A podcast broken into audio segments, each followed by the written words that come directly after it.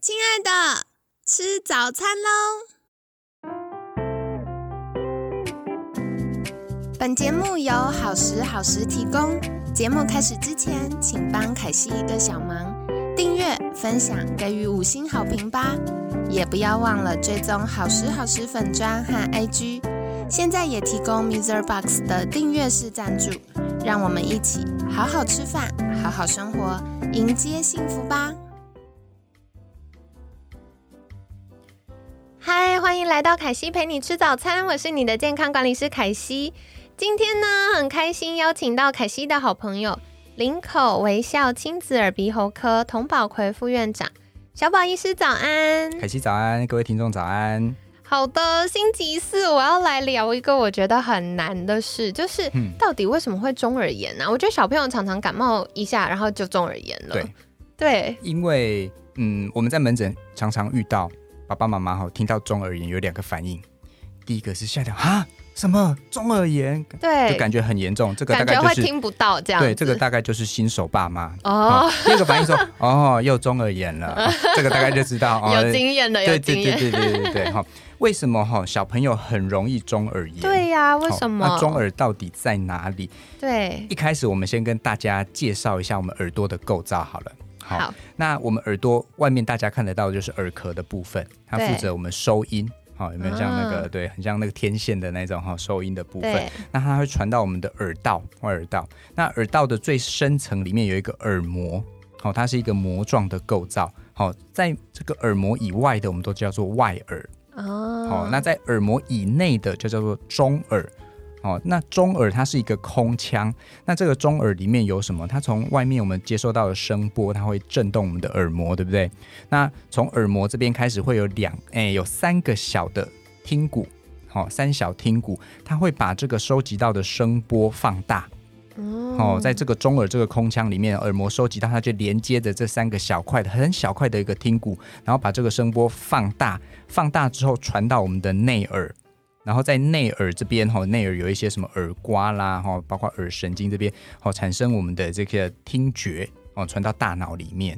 对，那中间的这一段哈，因为外耳、中耳、内耳中间这一段哈，这个就叫做中耳腔。好，那中耳腔它其实就是位在于我们颅。大脑底部颅底的这个附近哦，这个位置，那它除了我们刚提到的耳膜到内耳中间这个空腔有三个小的听骨以外，它还有一个耳咽管，从我们的中耳腔通到我们的鼻咽啊，鼻咽就是说，就是我们鼻腔最后面，就是喉咙上面的这个位置，所以耳朵跟我们的。鼻子、喉咙这个地方是相通的，好奇妙哦！对对对，因为今天我们 podcast 没有办法让大家直接看到这个照片，大家可以可以上网去搜寻一下他的耳朵的一个结构。哎，这我突然想到一个，像我们有时候搭飞机耳朵痛，我们就会一直打哈欠，就会吞口水、打哈欠。对，这个就是跟我们的耳咽管、中耳腔有很大的关系哦。原来是这样，为什么会存在这个耳咽管？对，因为我们从外耳到中中耳这个地方，它跟外耳是分开两个不同的空间。好，那有时候第一个热胀冷缩或是压力不平衡，特别我们坐飞机或从山上下来的时候，哦，你会两边压力不平衡，你就会觉得胀胀闷闷的。这个时候耳咽管的最重要的功能就出来了。譬如说我们吞口水，平常耳咽管是关起来的哦，它的开口是关起来的。那你吞口水的时候，耳咽管的开口会打开。哦，它打开的时候，它就可以平衡内外的压力。哦，所以我们常常会说，哎，我觉得坐飞机耳朵闷闷的时候怎么办？哦，吞口水啦，咬一些口香糖啦，对不对？哈，就是刺激让耳咽管的开口打开，它就可以平衡我们的内外压力了。那有一些人他是耳咽管功能不好。所以常常坐飞机，他就比别人特别容易塞，甚至他没有坐飞机，有时候就觉得耳朵塞塞闷闷的。对，我们在门诊很常遇到这样子的病人，那很多都是譬如以前那种鼻子有过敏，常常倒吸鼻涕啦，造成一些耳朵中耳的一些负压，长期下来之后，耳咽管功能就可能会变差。嗯，对对对对，所以耳咽管的功能，第一个它要平衡我们耳朵的内外的压力，第二个它可以清除中耳的一些分泌物。哦，中耳中耳这边虽然是一个空腔，但是它偶尔会有一些就是黏膜上会有一些分泌物，它可以透从这个耳咽管哎帮它流出来哦流到我们的这个鼻咽喉咙，把它清除掉。哦，所以耳咽管这两个重要的一个功能，好酷哦。对，那说回来，我觉得大人比较少遇到中耳炎，为什么小朋友发生几率这么高啊？是，那我们刚刚提到哦，中耳这个空腔其实是很特别的一个的一个位置，那因为它跟我们的鼻咽喉咙这边是相通的，所以我们刚刚提到的，我们今天的主题中耳炎就是代表中耳发炎，对不对？对，对，那发炎通常是一些细菌或病毒的感染。那这些细菌病毒从哪里来？哦，刚刚那个通道，对，从通道来的。因为一般中耳腔你不会跟外界接触嘛，对不对？所以通常细菌病毒很难入侵，很难攻克到这里面。那它从哪里来？就是从它的后门，就是从耳咽管来的。太邪恶了。是。那耳咽管的开口在哪里？在我们鼻鼻咽哦，在我们鼻腔喉咙后面。后面。所以常常会有一些细菌病毒会从我们的这个。那个鼻咽呐、喉咙呐，哦，这边过来的。哦，那为什么小朋友特别容易中耳炎呢？哈，因为我们小朋友他发育构造，耳咽管的发育构造还没有很很完整，还没有很健全。耳咽管小朋友的耳咽管很短，不像大人的耳咽管那么长。而且小朋友的正常大人的耳咽管会有一个倾斜的角度，倾斜大概四十五度左右。哦，所以大部分如果中耳里面呢有一些分泌物啊，它会由高往低处流，就会从中耳腔流到我们的鼻咽喉咙嘛，所以里面有一些分泌就会流出来。但是小朋友的他可能没有那么倾斜四十度，他可能只有零度或者是十度，而且又很短，所以很多细菌病毒就很容易从这个耳咽管跑到我们的中耳腔，造成中耳炎。哦，是，好酷哦！所以在我们长大的过程当中，这个耳咽管它的角度跟我们这个长度。长度都会改变，是是，所以大人很少听到中耳炎。对呀，没错没错。嘿，那接下来想请问，如果今天真的中耳炎了，我们该怎么办啊？是，嗯，中耳炎呢，第一个就是因为他没有办法从外观去判断，嗯，所以啊又很好发在小朋友，特别是越小年纪越小的小朋友越容易。好，那所以我们只能先从小朋友有没有一些类似的症状哦，去看一下。哎，譬如说小朋友。开始觉得耳朵闷闷的啦，特别是不会讲话小朋友一直抓耳朵啦，嗯，哦，甚至有一些中耳炎，它真的比较厉害，急性发炎的时候，里面可能会红肿，会有脓，耳朵会痛。哦，好严重。是，那有一部分的小朋友会发烧，不是每一个都会，不见得中耳炎都一定会发，但有些小朋友比较厉害的感染，他会发烧。哦，甚至更严重的中耳里面那个脓太多了，感染太厉害了，它破掉了，耳膜破掉了，会有脓流出来。好可怕哦！那这样会不会影响到小朋友听力啊？哎，大部分暂时性会哦，但是如果你发炎感染有控制下来，大部分听力是会恢复的。哇，是是，但是如果太严重，像以前可能在阿公阿妈那个年代看医看医生没有那么方便，有些真的发炎太久了，可能会永久性的影响到听力。了解了解，所以如果小朋友有一直抓耳朵或反应耳朵会闷胀啊、痛啊，或者是我们在照顾小朋友的时候发现，哎，为什么从耳朵看进去，它已经开始有些红或肿？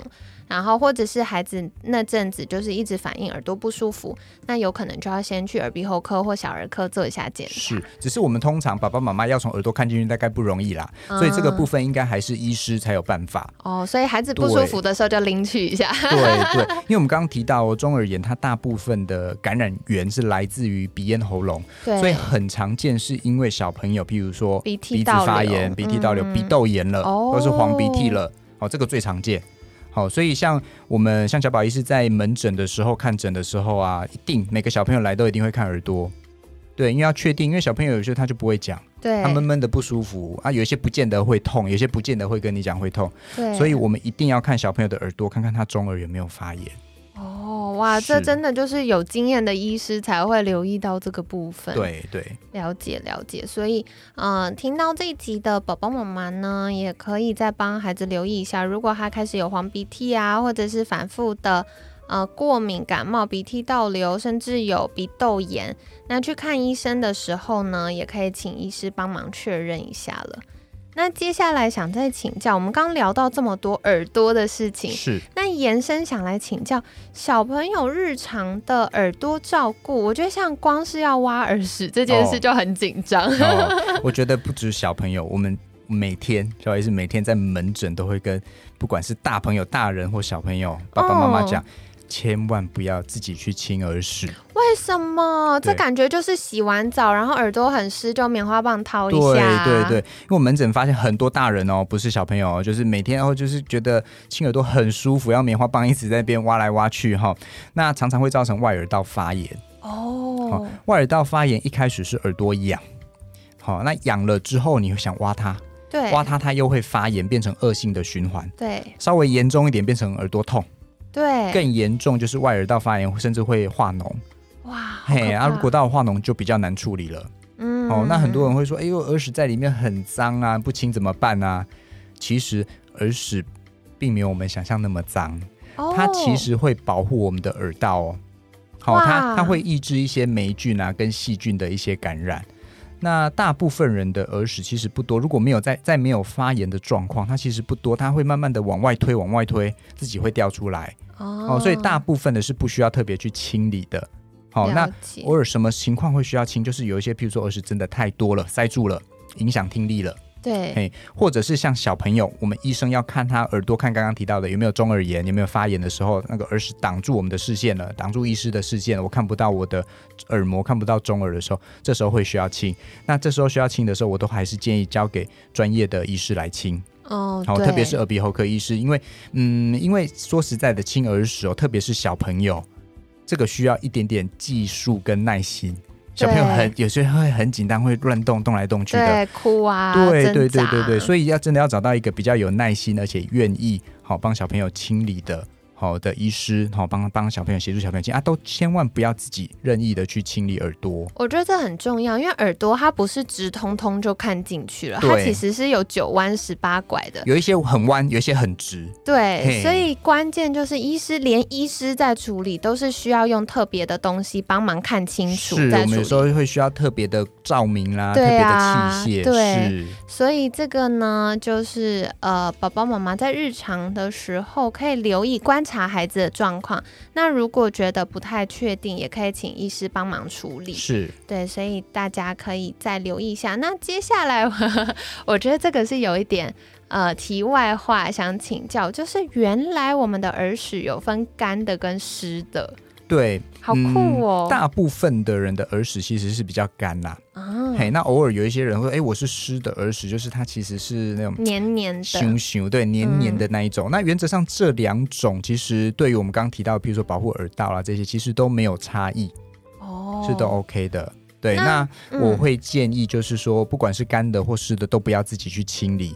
对，那很多病人啊，或者是很多我们门诊常常遇到很多爸爸妈妈说，那洗澡洗完耳朵湿湿的怎么办？我就是想问这一题。对，那我会建议，通常你可以用那个吹风机把它吹干。哦。哎呀，如果热的太烫，你就用那种冷的风。哎呀，如果还好，你就用热的风，就是把它吹干，不要用棉花棒。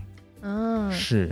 这个可惜可以分享。我以前就是觉得，哦，耳朵痒痒，我就会想用棉花棒，或者是洗完，因为女生有长头发。对。真的很容易洗头洗一洗水就跑进去，对对，然后或者有的时候游泳完，对，然后就哦觉得很湿不舒服，那又痒痒，就会想拿棉花棒弄，真的就像小宝医师说的，越弄越糟，好痒哦。是，然后后来怎么解决呢？那时候我也是遇到很好的医师，他就说你不要再弄了，越弄越发炎，对，那个表皮就是耳朵里面，它表皮都有一点点摩擦小受伤了。然后呢，他就教我，就是可以把耳朵稍微提起来一点，拉长长的，然后用吹风机吹。干，对。哎，我真的试了三次，它就好了耶。对对对，所以这个好方法哦，凯西亲身尝试跟你们分享。好，那今天呢，帮大家做一下重点整理。今天我们主要是来聊中耳炎。我觉得，嗯，如果家里没有小朋友的听众，可能对中耳炎比较没有那么有感，或者是哎，真的要小时候得到才会有印象、有记得。可是如果家里有小朋友的家长，对中耳炎一定是啊头痛到不行。好，那到底中耳为什么会中耳炎呢？主要就是因为我们的鼻子跟嗯我们的嘴巴中间有一个地方是叫做鼻咽，那这个。呃，鼻咽到耳朵呢，有一个通道叫做耳咽管，所以呢，如果我们的呃小朋友，比如说他有过敏啊，或感冒啊，开始有黄鼻涕啊、鼻涕倒流啊，甚至已经到了鼻窦炎的状况呢，那很有可能这些细菌病毒就会从这个耳咽管这个后门通道入侵到我们耳朵中耳的地方。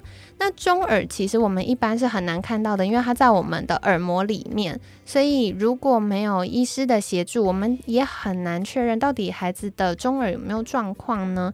那怎么样观察？诶，可能有些征兆。第一个就是孩子可能会一直去抓耳朵，一直揉耳朵，或者是会说话了，那孩子可能会说：“诶，耳朵闷闷的、痛痛的，声音听起来不一样。”那另外有可能到了发炎的时候呢？嗯，就会有一些呃红肿或化脓，可是这多半要医生来协助确认了。那嗯，家长比较容易观察到，还有就是发烧，或者是呃孩子流黄鼻涕呀，然后呃一直在过敏啊，或者是呃鼻窦炎。那关键就是我们去看医生，看如果过敏或感冒的时候，可以拜托医生帮忙一起确认一下耳朵。对对，那就是看一下，哎，如果没问题，那就安心了。另外，小朋友日常耳朵要怎么照护呢？其实啊，我们的耳屎它是有保护的功能。我觉得大家常常都会把。身体想要弄得一尘不染，对，要无菌室的程度。可是其实我们身体自己会分泌的东西，它都是有保护功能的。所以像大家就会说，哎，这个耳屎啊，尽量不要自己清哦，因为清的不好，可能会过度刺激我们耳朵的皮肤，然后会容易造成发炎呐，然后会越掏越痒，甚至到痛，甚至到有伤口，可能会化脓。所以比较好的做法呢，就是。啊，小朋友可以请有耐心又专业的医师协助。那因为孩子很多时候他会紧张，对对，所以嗯，找到有耐心又专业的医师，用特别的器械跟照明，这样子才可以清得干净，又不会伤害到耳朵。对。那另外，如果你跟凯西一样，常常会啊洗完头或游完泳，耳朵湿湿的，很不舒服，该怎么办呢？跟你分享哦，刚刚小宝医师有跟我们聊到，凯西自己也亲身尝试，觉得很有用的办法，就是洗完澡，可能在吹头发的时候，顺便用那个可能是小的风或者是冷的风，可以吹吹耳朵。那耳朵因为它可能里面有的时候会比较弯，所以没办法立刻吹到，你就可以稍微把耳朵往后面拉起来，就是往后。后上方提一点点，那这样它就比较容易吹进去，就会比较容易吹干，那就不太会不舒服了。对，好，所以跟大家分享哦。那在节目尾声，想要邀请小宝医师再次跟大家介绍，如果想要获得更多关于耳鼻喉科或者是小朋友健康照护的健康资讯，可以到哪里找到您呢？你可以到我的粉丝专业小宝医师的健康教室。好的，那凯西会把相关链接放在文案区，有需要的听众朋友们可以再订阅跟追踪喽。那今天很感谢林口微笑亲子耳鼻喉科童宝奎副院长的分享，每天十分钟，健康好轻松。凯西陪你吃早餐，我们下次见，拜拜，拜拜。